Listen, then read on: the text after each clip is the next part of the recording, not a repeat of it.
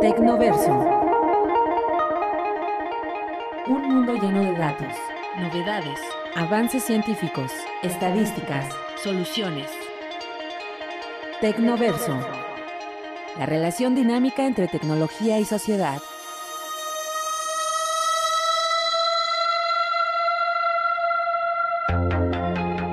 Espacio donde la tecnología y la investigación convergen para encontrar soluciones a las problemáticas sociales. Con el doctor Roberto Morales Estrella. Bienvenidos a nuestro Tecnoverso.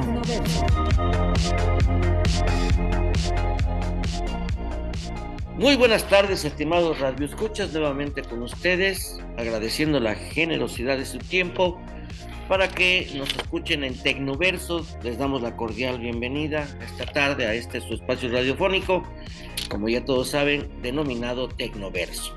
Y en esta ocasión está con nosotros Francisco Villegas Macedo. Él es un experto del área de farmacia de nuestra universidad, que hoy está por Monterrey en Tec, en en, en, Tech Salud y nos ayuda pues orientándonos sobre todo que pues ya tiene rato orientándonos en esto de la pandemia y que ahorita pues con lo del CIMIC, el virus este del mono y, y, pues el comportamiento de la pandemia que resurge, que se atenúa, pero no debe resurgir, entonces pues la opinión de un experto siempre es importante. Eh, Francisco Villegas Macedo, bienvenido a este pues, tu espacio, a esta tu casa, a este tu programa y pues eh, eh, cuéntanos, ¿cómo es que eh, va, va sucediendo esto, esta pandemia? ¿Cómo es que se, se tiene ya en la siguiente quinta ola y baja? ¿Y, y, cuáles son los efectos del, de la vacuna con, con, los niños? Cuéntanos, por favor. Doctor Roberto, qué gusto saludarte, gusto saludar a tu auditorio. Siempre es un placer estar por aquí. Pues muy bien, COVID no se va, no se va a ir, pareciera ser, van a seguir habiendo variantes. En este momento estamos ya, desde hace algunas semanas, en la quinta ola. Y esta quinta ola pues está dada por una, sigue siendo Omicron y es una subvariante lo que nos ha llevado a esta quinta ola, que esta subvariante es altamente contagiosa y que últimamente ha tomado eh, preocupación porque pues ha incrementado nuevamente el número de contagios. Eh, por ahí algunos infectólogos destacados a nivel mundial dicen que vienen por los que por los que han salido invictos. Empezó a infectar a la gente que no se había contagiado, que es lo que estamos viendo en este momento, que incluso salta a la inmunidad natural que se ha generado. Por supuesto, no ha sido tan agresiva como Delta, no, no, no ha causado tantas muertes, sin embargo, sigue habiendo muertes. Eh, la gente con eh, enfermedades crónico-degenerativas, principalmente diabetes, hipertensión, obesidad, son las más afectadas, pero, este, pero no ha sido tan, tan mortífera como, como Delta. Sin embargo, cada vez hay, hay mayores casos, sintomatología diferente eh, a, la, a la Omicron original, cada vez más cantidad de casos en nuestro país y bueno, la diferencia ha sido la vacuna. La vacuna sigue siendo una, una diferencia importante. A pesar de los antivacunas, eh, creo que hemos avanzado de una manera importante a nivel mundial. Vamos casi logrando la inmunidad en una dosis. Ya en el mundo ya se lleva, el porcentaje de población vacunada con al menos una dosis a nivel mundial ya va sobre el 62%. Eso es algo muy bueno más de 12 mil millones de vacunas son las que se han puesto en el mundo. Por desgracia, pues como lo comentaba, las muertes, pues sigue habiendo, sigue habiendo muertes, un promedio de más de 6 millones de muertes en el mundo y pues un promedio de muertes actual entre 2.500 y 3.000 muertes diarias todavía. Y llama la atención que pues se incrementan los, los, los casos, 30, 44 mil, etcétera, pero pues ya tenemos años con estas variantes, con esta, esta, esta, esta pandemia y no se ha todavía concretado o se están buscando o no se está investigando para eh, pues, lograr un medicamento porque realmente pues eh, todos los que de alguna forma se lleguen a contagiar ahorita van al médico y les dan paracetamol, contramadol y, y, que, se, y que se resguarden. Pero eh, no hemos aprendido nuestros errores, de nuestras insuficiencias de investigación. ¿Habrá algún tratamiento en específico dentro de poco tiempo? ¿Cómo ves, cómo visualizas esa parte? Sí hay tratamientos ya muy pocos, tratamientos que se han encontrado en, los últimos años. Incluso están autorizados en México, pero no están a la venta en México. Un tema ahí medio interesante. Cofepris los autorizó, pero no se venden en nuestro país. Son dos antivirales, Nirmatrelvir con Ritonavir, que incluso está autorizado en niños ya se, se demostró eficacia en niños para disminuir riesgo de gravedad y de mortalidad. El otro, por supuesto, es Molnupiravir, que es otro tratamiento que solo se ha probado en adultos, que también está enfocado a, este, a disminuir gravedad o prevenir gravedad importante que se toma en los primeros días de aparición de los síntomas. Ambos son antivirales. Tenemos otros antivirales que se siguen estudiando, eh, sí hay mucha investigación en este momento para COVID. Se siguen estudiando vacunas, se siguen estudiando antivirales y algunas otras moléculas, anticuerpos monoclonales. Y, este, y, bueno, vamos en ese camino. El problema es que uno, no hay alcance a estos productos en estos momentos. Y dos, pues la producción es limitada. ¿no? Y es costoso. Un antiviral de estos supera los 20 mil pesos. 20 mil pesos el tratamiento, tanto para niños como para adultos. Sí. Y ya están actualizados por Cofepris, pero no se comercializan, no se producen en México. No se, no se producen ni se comercializan. Y entonces, ¿cómo es que se haya autorizado? Y, y, eh. por ejemplo, bueno, esto es eh, pues una situación que llama, pues llama mucho la atención. ¿Qué va a pasar?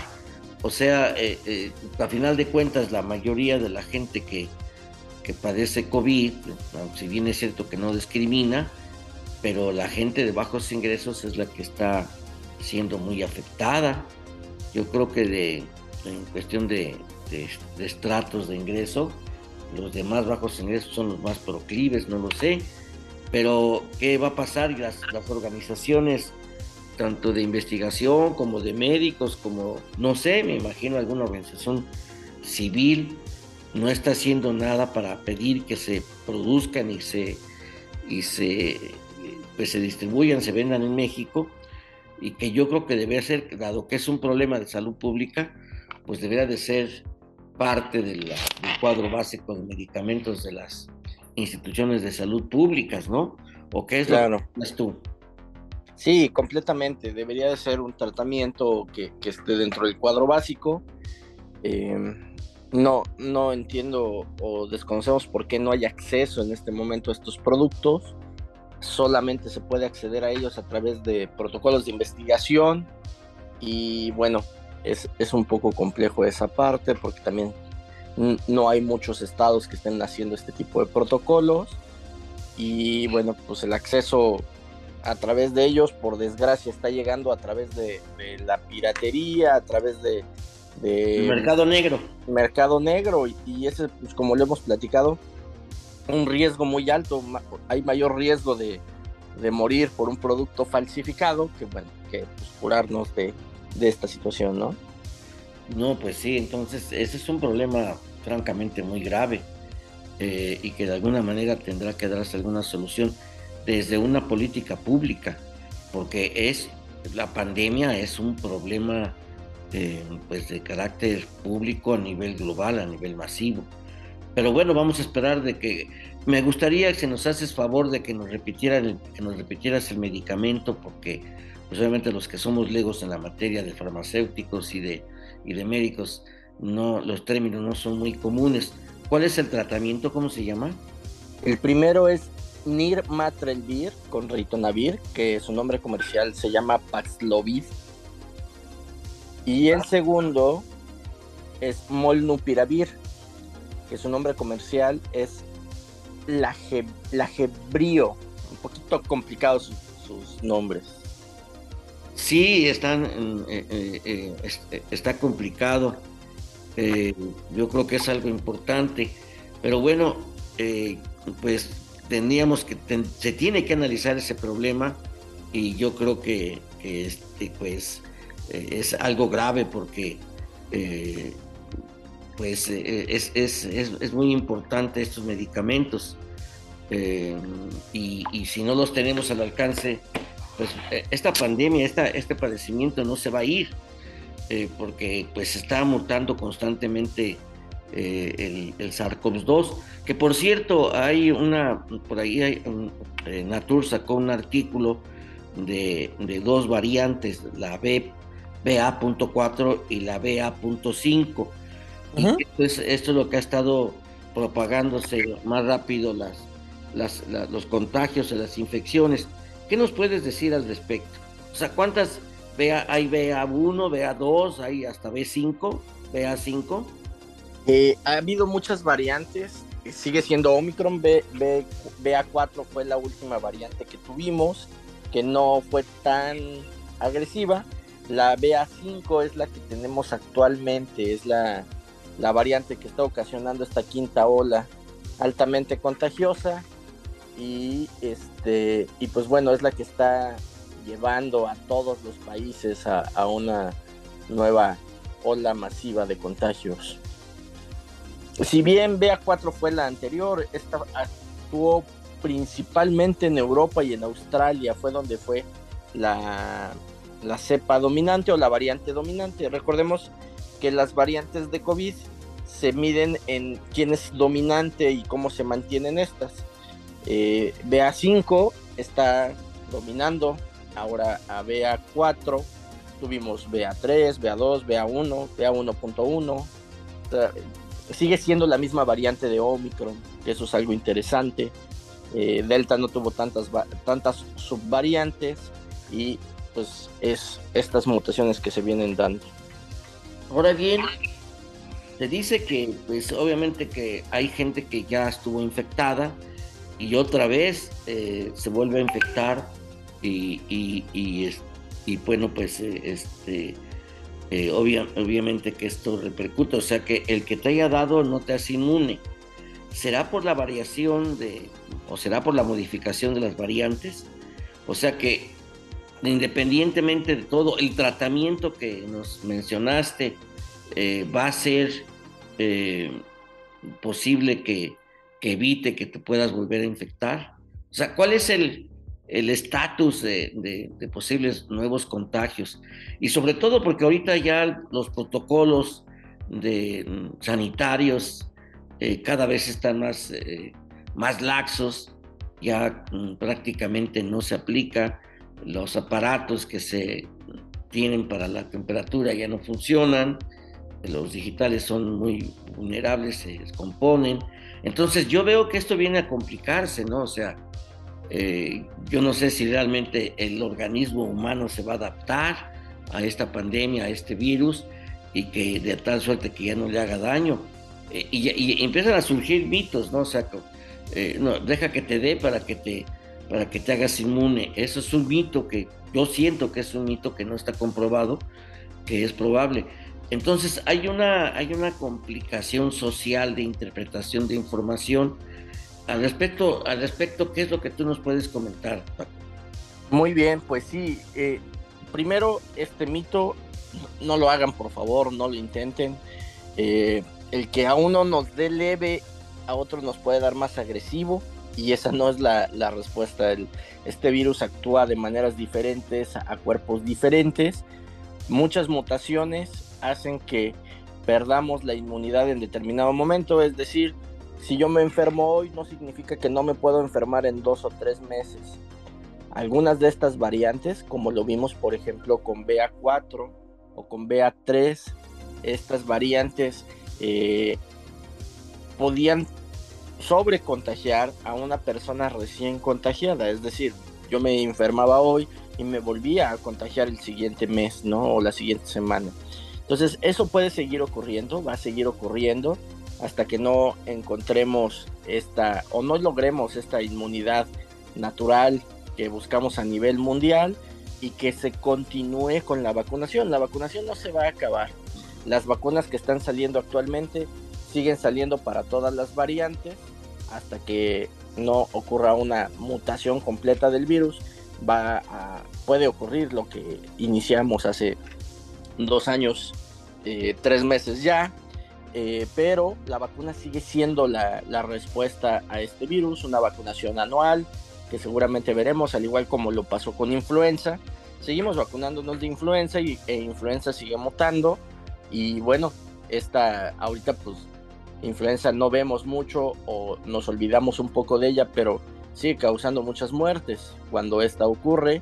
Y si no nos vacunamos de influenza y ahora de COVID, pues estas, estas muertes seguirán, estas mutaciones seguirán y tarde o temprano escaparán a antivirales y escaparán a, este, a vacunas. Recordemos que los virus son eh, ecosistemas que mutan y que en algún momento en esta mutación los virus o los antivirus o los antivirales están dirigidos a una estructura, a la estructura del virus. Entonces cuando esta estructura cambia, los antivirales se vuelven ineficaces y eso es lo que puede ir ocurriendo con el paso del tiempo. Bueno, pues entonces una, es una perspectiva muy compleja que yo creo que los especialistas, ya no solo es la, investigación eh, farmacobiológica, sino también la investigación desde la perspectiva de salud pública. Nos vamos a ir a una pausa y regresamos con más para que ahorita regresando nos comentes la perspectiva pues desde, eh, desde una visión de, esta grave complejidad y el cambio climático si tiene alguna relación. Regresamos en un momento.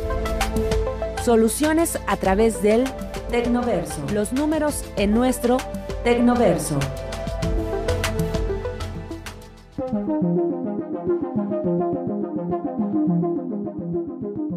Bien, pues ya regresamos y, quisiéramos que nos ayudaras a entender esta complejidad del, pues, del, contagio del COVID, porque con estas variantes quiere decir que incluso los tratamientos, eh, estos tratamientos que nos mencionaste al principio, que no se venden en México, eh, y aunque esté autorizado por COFEPRIS, eh, de todas maneras es para todas las variantes este tratamiento Sí, es para todas las variantes. Recordemos que solo una parte del virus es la que está mutando y pues estos antivirales se enfocan en la principal estructura del virus, lo cual permite atacarlo ahorita no importando si hay una nueva variante o no. Mm, hay una que se menciona que se llama Epsilon, que esto sobre todo fue encontrada en Estados Unidos, esta variante. Eh, o sea que este virus tiene esa capacidad de generar variantes o transformarse en variantes. Es correcto. Sí, em, cada uno de los de las variantes que ha tenido COVID se le ha puesto el nombre del, del este del abecedario griego Em, recuerden que empezamos, tuvimos por ahí ya variantes Z, Kappa, Delta, eh, Delta la más agresiva, Omicron. Entonces, sí, cada vez van variando. Algunas no han sido de interés, no todas las variantes de COVID han sido... Eh, recordemos que hay dos, dos tipos de variantes. Hay variantes de interés y variantes de preocupación, que así los ha definido la OMS. Entonces, son las que son vigiladas vemos que nace una variante y que puede ser sustituida rápidamente por una variante más contagiosa y es la que se mantiene. Y esas variantes tienen mutaciones y tienen subvariantes y es las que, se las que estamos viendo. Entonces este virus es realmente muy complejo. Muy, muy complejo. Y, y, que requiere una constante investigación. Y esto pues nos lleva también a, a visualizar que las capacidades de investigación en nuestro país respecto a esta necesidad, eh, las ¿tenemos estas capacidades o no las tenemos? ¿Y en dónde están? En centros de investigación, en las instituciones educativas, en los laboratorios eh, privados. Eh, en dónde están estas capacidades para estar permanentemente investigando. A final de cuentas, yo creo que es una buena parte de investigación básica, ¿no? De, de frontera eh, y por otra parte la investigación aplicada. ¿Tú qué nos puedes decir al respecto? Sí, es un conjunto de, de, cosas. La investigación básica es la que nos está ayudando a identificar todo esto. Por supuesto, las, las investigaciones que se están haciendo en, en, universidades, en instituciones públicas aquí en México, tal vez el INDRE es quien está trabajando con esto, pero principalmente son las universidades las que están investigando cada vez más sobre esta situación. La investigación clínica, que es parte de lo que yo me enfoco, nos estamos e, enfocando a, hacer estudios clínicos de los nuevos tratamientos para demostrar seguridad y eficacia principalmente. Y bueno, es como esta ayuda en la investigación es lo que nos está permitiendo salir adelante y saber cada vez más cada vez más de este virus, saber cómo tratarlo, saber en qué cuidarlo. Ahorita nos estamos enfocando mucho a las secuelas que está dejando. Estas variantes están dejando muchas secuelas en distintas partes del organismo, secuelas neurológicas, secuelas pulmonares, secuelas gástricas incluso, eh, falla cardíaca, etcétera. Entonces, estamos tratando de entender qué va a suceder a lo mejor lo han escuchado, el, el COVID largo o long COVID es lo que está siendo investigado en estos momentos en pacientes que iniciaron hace uno o dos años, que empiezan o que mantienen este cansancio crónico, esta pérdida de la memoria, problemas eh, de eh, respiración, agitación, etcétera, ¿no? Bueno, que ahorita los casos graves han disminuido, mejor dicho, casi no hay, o sea, da el padecimiento de COVID y algunas eh, molestias, por ejemplo, de alguna forma, pero no, no, no de gravedad como se tenía anteriormente. Podemos hablar de un término que resulta un poco pues, escabroso, complicado de la sobremortalidad, como pues eh, expresión del tamaño de excedentes de defunciones en relación con años anteriores a la pandemia.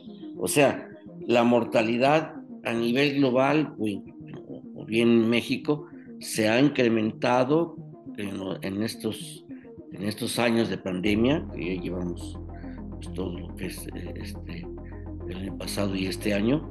O sea, sí existe esa sobremortalidad, eh, o bien el COVID llegó para establecerse eh, en el sentido de que hay, como hay más eh, vulnerabilidades, sobre todo en personas mayores, aunque no hay también muchos jóvenes, eso propicia las, la sobremortalidad con, los, con las eh, inmunosupresiones que, que, se registran. Sí, sí, son muchos factores lo que propicia la, la, la mortalidad. seguimos viendo, pues, nuestro, nuestro país tiene graves problemas de, salud pública, sobre todo en obesidad, hipertensión, diabetes, que es lo que va a incrementar la, mortalidad de este virus. Eh, hay que empezar a cambiar nuestros estilos de vida, porque si no, es lo que estamos viendo a nivel mundial, ¿no? que, la enfermedad o el virus actúa sobre los más débiles, ¿no? Y pues, por supuesto, inmunocomprometidos, pacientes con cáncer, pacientes con VIH, pues se van a ver más afectados. Es cierto, pero yo creo que esto también eh, nos lleva a una reflexión de lo que puede ser en materia de política pública. O sea, yo veo que ahorita las políticas públicas no se están generando a la, a la dinámica de, eh, y sobre todo en materia de regulación, porque por ejemplo ahorita debería de haber una política pública que dice, bueno, si ya existe que ya seguramente eh, oficialmente informó COFEPRIS que existe un tratamiento y que no se está haciendo, o no sé qué es lo que se esté haciendo en materia de, de, que esté a la disponibilidad en México, ya sea que se pueda comprar o que a través de los sistemas de salud pública se les haga llegar a las personas que padezcan esto, porque pues todo el mundo va y le dicen, oye, sí, tienes COVID, ok, si te pones grave, te falta respiración y, no tienes oxigenación, pues eh, tienes que acudir al hospital. Pero si no, pues tómate este, este, eh, este analgésico, este paracetamol o el tempra, o algún otro parecido, algún otro fármaco igual, y pues los padecimientos, si bien es cierto, no son tan complejos y fuertes como antes, pero obviamente no dejan de ser indicadores. Entonces, esto llevado a lo que es la gestión de política pública tendría que visualizarse por ahí ese lado. Sí, completamente. Tenemos que empezar a, crear políticas públicas enfocadas a esta situación. O sea que estamos rezagados en políticas públicas respecto a este tipo de padecimientos, ¿no? Sí, es correcto. es lo que tenemos que hacer. Y yo creo que esto pues también nos lleva a la, reflexión. Eh, las las, las eh, empresas mexicanas eh, y los centros de investigación y bueno, y los recursos de investigación. ¿Hay apoyo en recursos para investigación de esta naturaleza en México que tú estés enterado? A nivel público realmente es poco. A nivel privado sí hay apoyo. Realmente nosotros hemos hecho o estamos haciendo mucha investigación gracias a los apoyos de empresas, de donatarios, que sí están buscando eh, que salgamos adelante. Creo que eso sí se ha dado eh, en, en, COVID, se dio en COVID, no lo había visto tan importantemente anteriormente. Creo que falta, falta mucho más que hacer, por supuesto, porque hacer investigación es muy costoso, es muy, muy caro hacer eh, tanto investigación básica como investigación clínica. Y bueno, ese, ese fondeo, pues no, no, lo, no es fácil conseguirlo, más cuando mucho de esto, pues es un ensayo de prueba y error y saber que no, va a haber una retribución a esta investigación, por eso pues es, es que pocos eh, se animan a donar o a favorecer esta parte, ¿no? Cuando grandes empresas lo hacen sin fin de lucro, pues es cuando, cuando logramos hacer este tipo de investigaciones tan grandes y tan importantes. Pero creo que sí falta mucho. Ya me imagino, es que, por ejemplo, dice un articulista que se está produciendo un cambio en la búsqueda de terapia para el COVID. Algunos investigadores están dirigiendo su atención hacia medicamentos que podrían usarse para tratar enfermedades leves incluso en personas que no tienen un alto riesgo de enfermedad grave. Pero estos medicamentos podrían tal vez llenar un vacío que existe enorme eh, en, lo que es a enfermedades infecciosas. Eh, pero las personas de alto riesgo tienen opciones de tratamiento, pero, eh, pero no califican para tratamientos existentes. Aquí, ¿cómo es posible que si los que tienen pues, todo un esquema de cronicidades, porque no es una sola en determinado organismo. El que tiene diabetes también generalmente padece presión alta, eh, pero también hay los que tienen problemas pulmonares y se van juntando. Pero esto, según dice aquí eh, este, este autor, que las personas de altos riesgos tienen opciones de tratamiento, pero las personas de riesgo moderado que no, no califican para los tratamientos existentes, pues obviamente que hay un temor por la seguridad. Bueno, en México pues simple sencillamente nos dicen ya para qué voy al hospital, si me mandan a mi casa con paracetamol pues ya lo compro. Esto tiene un efecto en, cuestión de atención, ¿no lo crees? Sí, completamente, completamente, porque eh, si no vamos, si no damos atención, si creemos que, que porque solo me van a dar un fármaco que lo puedo encontrar en la esquina de, de la casa, pues puede complicar la situación porque recordemos que esta enfermedad también tiene mucha sintomatología eh, oculta y que pues por desgracia mucha gente que murió por este virus fue por no atenderse en tiempo porque se sentían bien y de repente empezaron con a sentirse muy mal a agravar los síntomas y ya era demasiado tarde. Uh, qué caray, eso que está bien. Bueno, nos vamos a ir a, una pausa y regresamos. Y ahorita, por favor, que regresemos a ver si en algo nos puedes ayudar a entender esto del virus del mono y, los riesgos de letalidad que hay y qué es lo que viene. Ya hay vacuna, va a haber tratamiento. Regresamos en un momento.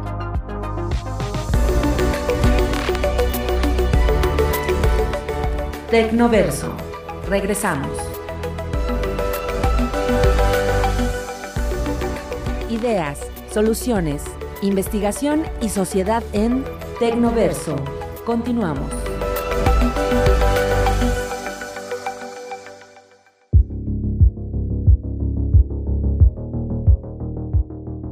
Bien, pues ya regresamos a, este espacio y pues básicamente la idea principal que se tiene ahorita, la información que se tiene, mejor dicho, respecto al, a este virus del mono, el virus símico que le llaman, pues eh, eh, qué es lo que sucede con este virus, en qué consiste este virus, estimado Paco Villegas. Muy bien, eh, cada vez escuchamos más este virus, la, la, viruela símica, o antes conocida como virus del mono, que pues es una enfermedad provocada por un virus, un virus de la familia de la viruela, que sabemos fue erradicada en 1980, sin embargo, nuevamente el efecto de, las, de los antivacunas, la falta de vacunación, pues nuevamente exacerba la, mutación de un virus, de un virus ya erradicado, y vuelve a aparecer.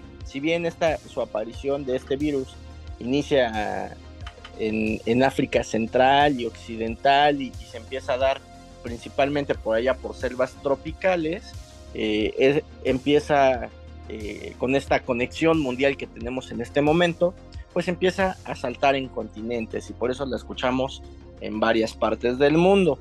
Eh, esta viruela se da principalmente por contagio o nace del contagio de animales. En algunos casos, pues inició con los simios de estas comunidades, como les decía, pero no solamente los simios son los únicos que, que son capaces de transmitir esta enfermedad, también lo pueden hacer las ardillas y las ratas principalmente. Eh, y bueno, pues cualquier tipo de primate realmente. Eh, en una mutación se contagia al humano y el humano es cuando ya es portador y puede contagiar a otros humanos. Si bien eh, aún no es un problema a nivel mundial, sí cada vez tenemos mayores eh, casos en, en, los países. Eh, ¿Por qué es importante vigilarla? Porque una de las principales formas de contagio es a, a través de las secreciones de la nariz.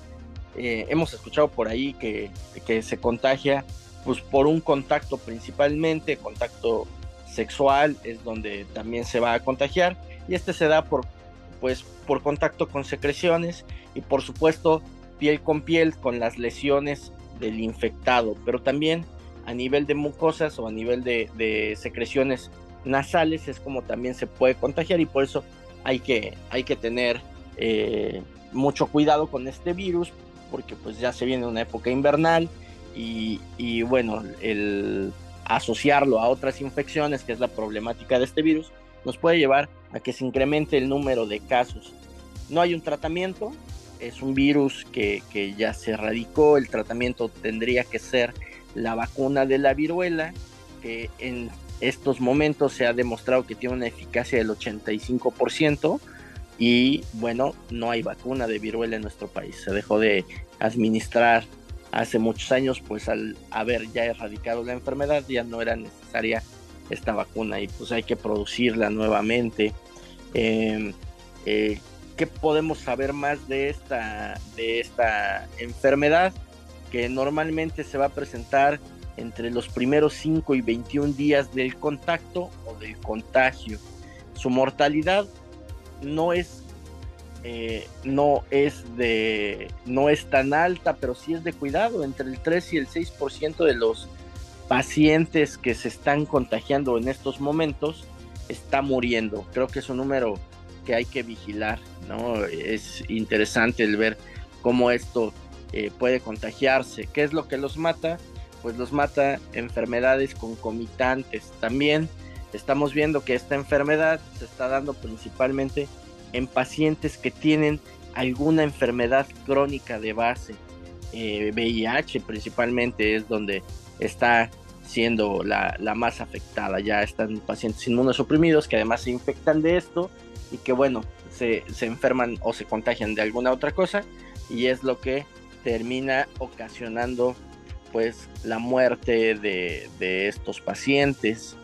Em, es lo que empezamos a saber un poco de, de, de, estos, de esta enfermedad. Bueno, según la Organización Mundial de la Salud, pues no es una, enfermedad con la misma letalidad que que el COVID, que el SARS-CoV-2, independientemente de sus variantes, pero no se tiene vacuna, no hay tratamiento, eh, y yo creo que en caso de que se establezca un, un protocolo sanitario, no sé qué tan, tan diferente o tan drástico deba ser en función de, eh, en comparación con lo del COVID. Esto llevó, tal vez, fue lo que propició que la Organización Mundial de la Salud eh, anunciara una emergencia de salud pública de interés internacional. Entonces, sí es, es, es, es a nivel de esta emergencia de salud pública a nivel internacional, dado que se supone que existen pues un poco más o, cerca de 17 mil personas eh, que tienen este padecimiento en casi 80 países, pero pues obviamente se ha ido concentrando en Europa, en México han ido apareciendo casos, pero yo creo que no, no todavía no hay una, una repercusión masiva en México. Pero esto no implica que tengamos que hacer uso de un nuevo protocolo sanitario. No, hay cuidados eh, especiales eh, que no cambian en este momento. Hay, eh,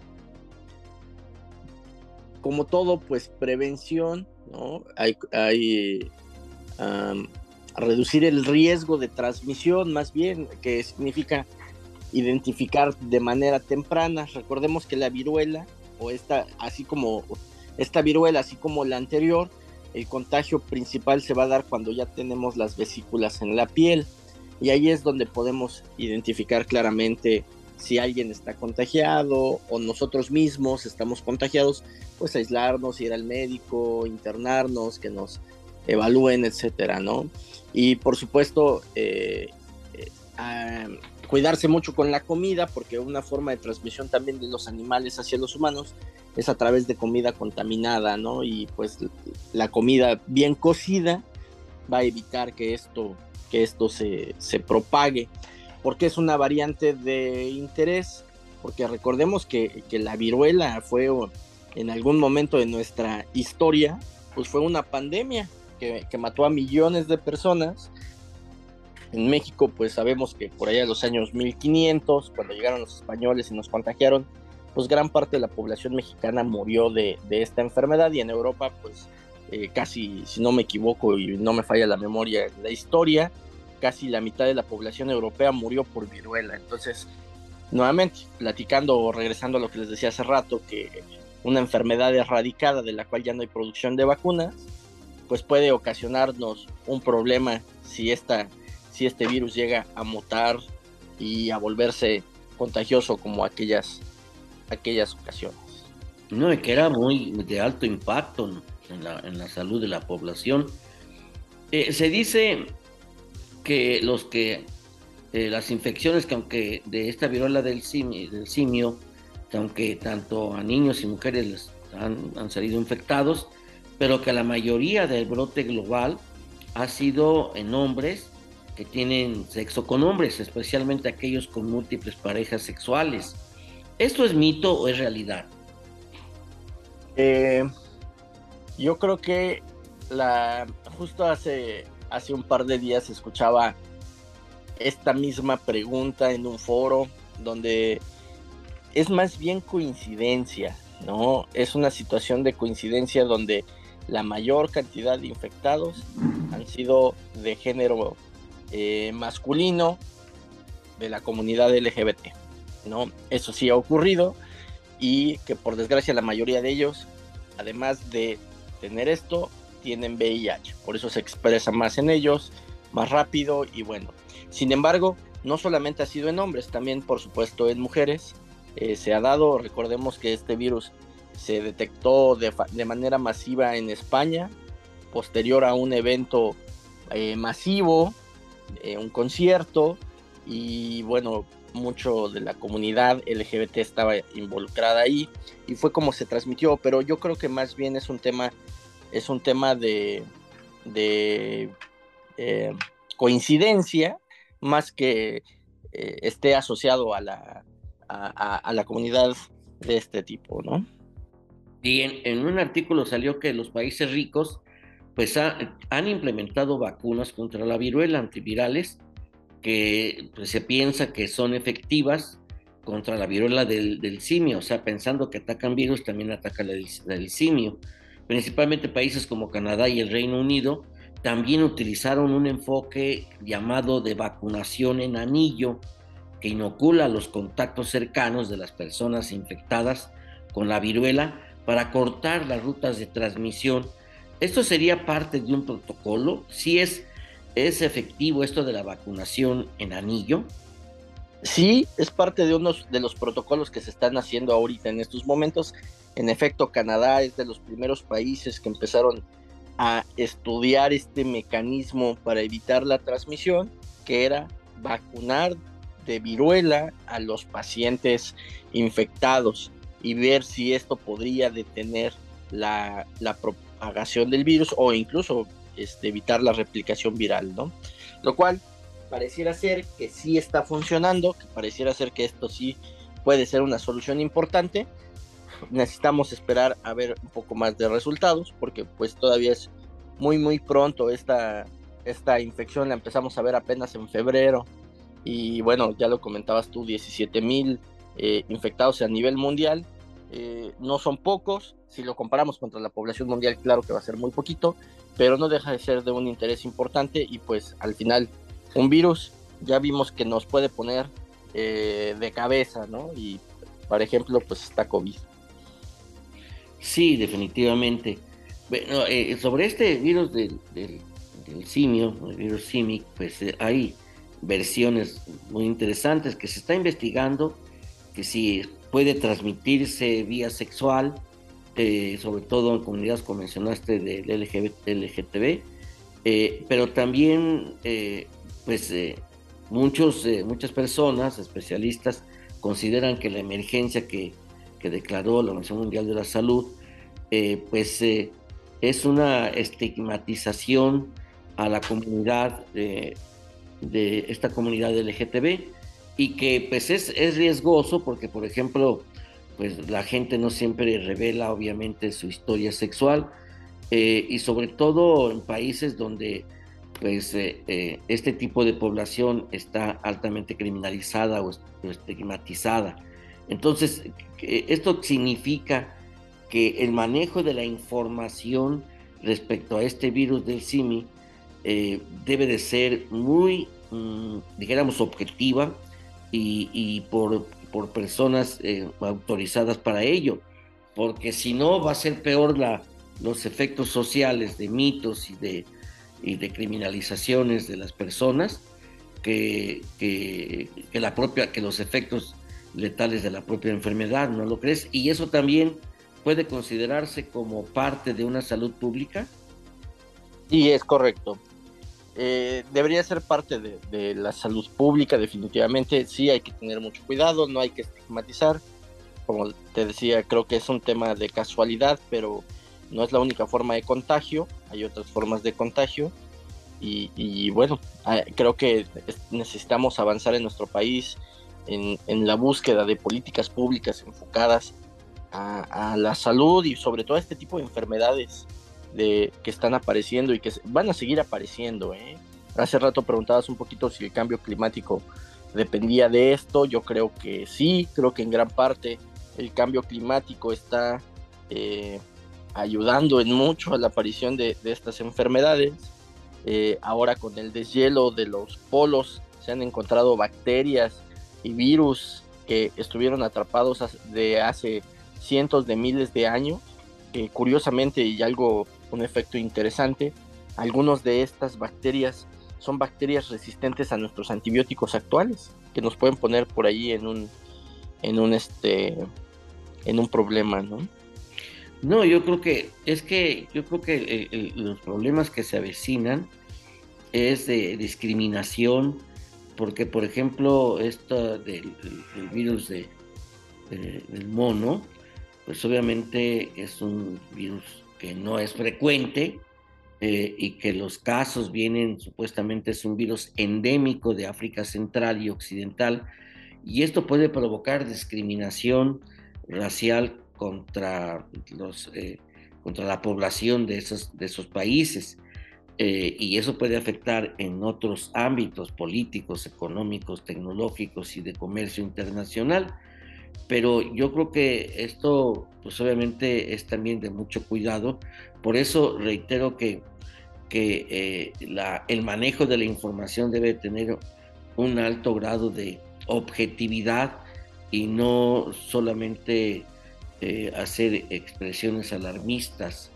desafortunadamente, pues hay gente que, o sectores o empresas que en aras de ganar eh, o incrementar sus ganancias, pues generan información sesgada o equivocada. Debería de haber un protocolo de información, un, un protocolo de, que se apliquen a, las, a los medios de información, a la prensa escrita, a las redes sociales, para que eh, prevalezca y esto como parte de un, protocolo sanitario para que prevalezca la objetividad en lo que se refiere a información eh, referente a la salud y sobre todo a las pandemias como las que estamos viviendo ahorita o enfrentando, como es la, de, la del SARS-CoV-2 y la del, virus del, mono. ¿Tú qué opinas al respecto desde esa perspectiva de salud pública? Sí, yo creo que sí. Yo creo que deberían de existir protocolos bien definidos y claros para dirigir la información a, medios de comunicación o más bien que ellos sepan cómo dirigir la información a, la población. Bien, hemos hablado de este, de esta, mm, de esta nueva pandemia, pues que ojalá y que no avance y sea tan masiva como la otra, pero nos falta un tema importante, los síntomas. Nos vamos a ir a nuestra última pausa y regresamos nuevamente para que nos ayudes a entender y a identificar la, el cuadro sintomático de los efectos de la viruela del mono. Regresamos en un momento. Los números en nuestro Tecnoverso. Soluciones a través del Tecnoverso.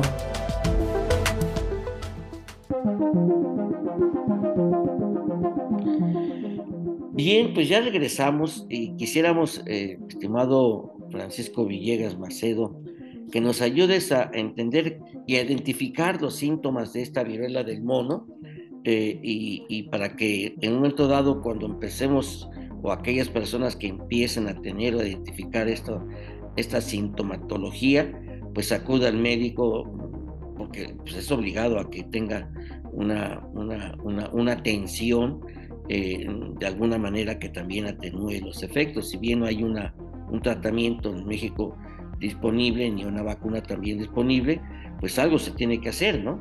Y los médicos, algo, algo, algo se puede hacer. Y también, esa será la otra pregunta, ¿qué es lo que se puede hacer? Primero los síntomas. Muy bien, te platico los síntomas. Principalmente esta enfermedad se caracteriza en los síntomas lo vamos a ver entre los primeros 0 y 5 días de contagio, como les comentaba hace rato. Pero ¿qué sintomatología pueden tener? Fiebre, dolor de cabeza intenso, inflamación de los ganglios linfáticos, un dolor lumbal, mialgias, o sea, dolores musculares, fatiga, curiosamente síntomas similares a los que en algunos casos da COVID. Entonces hay que vigilar muy bien sin embargo, la diferencia entre estos síntomas y los de COVID es que van a aparecer erupciones cutáneas, lesiones. No sé si ustedes se acordarán cuando el sarampión nos salían como granitos con, puntitos con agua. Bueno, van a ser similares a cuando se secan o como el herpes, un poquito similar, nada más que estos son, a diferencia del herpes, que son muchas vesículas juntas, estas son más como granitos. Entonces vamos a ver estas lesiones que principalmente pueden aparecer en la cara, en las extremidades, o sea, brazos, piernas y en el tronco, es donde el 95% de, las, de los casos van a, ocurrir. También aparecen en las palmas de las manos y en las plantas de los pies de manera importante, o sea, en muchos casos los vemos, es la forma como se identifica y es la principal sintomatología que vamos a ver. Si bien no hay un tratamiento para esta enfermedad en este momento. Una de las cosas como, o, más bien uno de los riesgos son las, las infecciones cruzadas que pueden existir, que es lo que va a incrementar la mortalidad. Y ahí sí es donde los hospitales pueden dar una atención oportuna, es decir, una vez que estamos así, tenemos que ser vigilados, tenemos que ser eh, seguidos por un profesional sanitario, porque pues bueno, como vieron estas, eh, esta sintomatología también puede ser dolorosa, pero el evitar una coinfección pues puede evitar que la gente muera.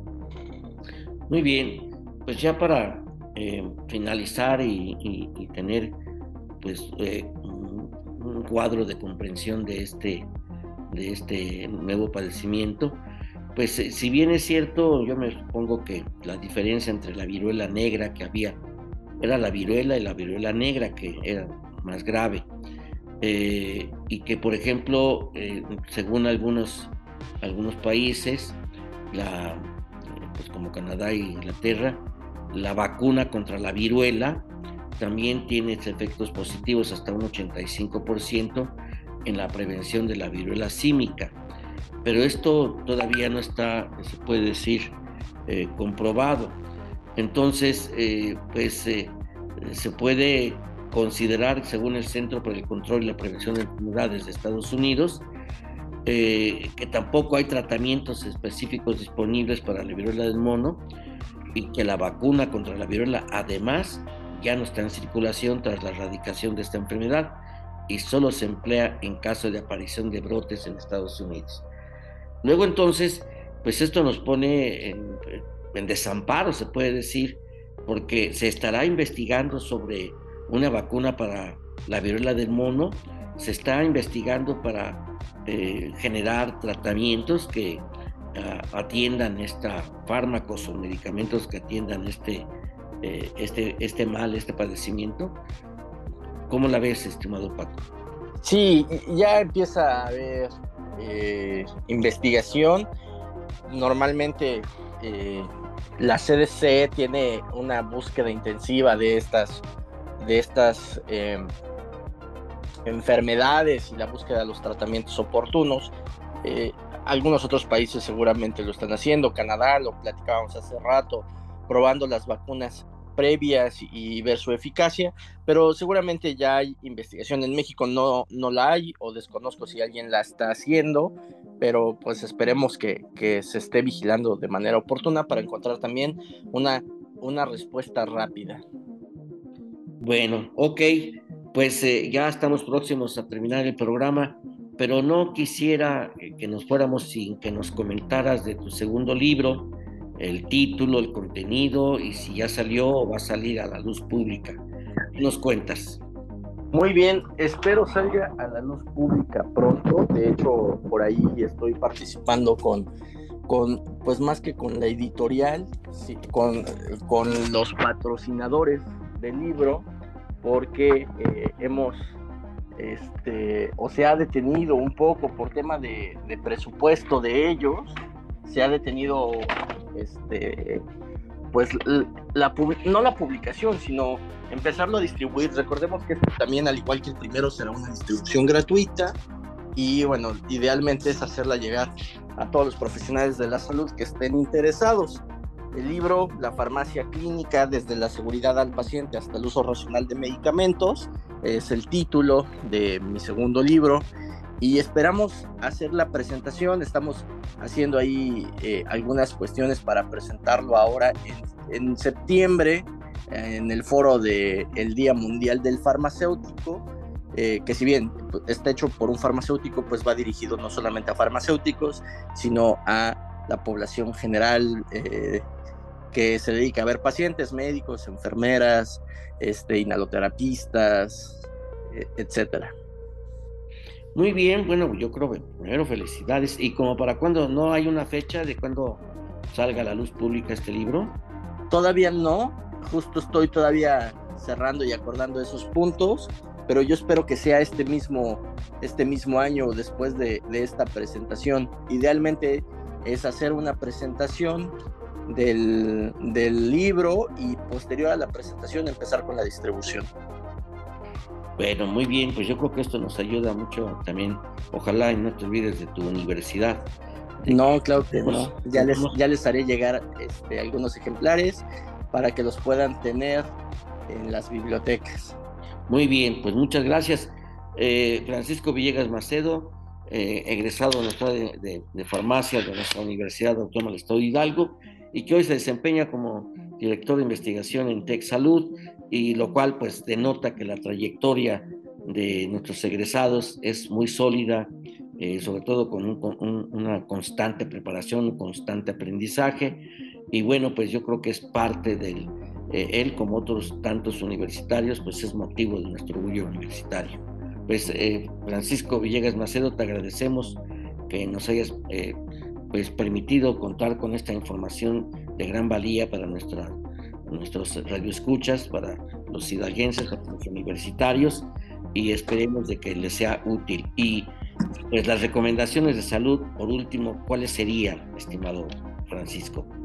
Pues seguirse cuidando, no bajar la guardia, seguir utilizando cubrebocas, lavado de manos.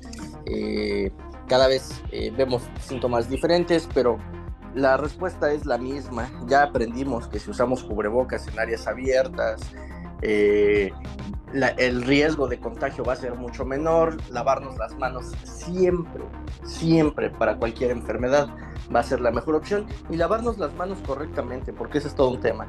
No nos sabemos lavar las manos, hay un tema ahí con la Organización Mundial de la Salud que nos trata de ayudar desde hace muchos años y pues seguirnos cuidando. Buena alimentación y ejercicio. Bueno, Francisco Villegas Macedo, especialista en farmacia. Muchas gracias por compartirnos estas experiencias, esta información.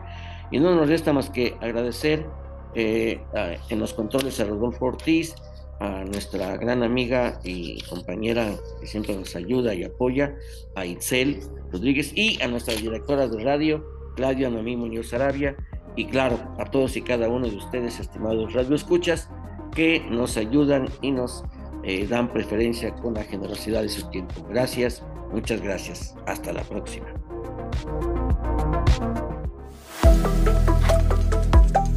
Gracias por escucharnos. Nos encontramos en una próxima emisión de Tecnoverso.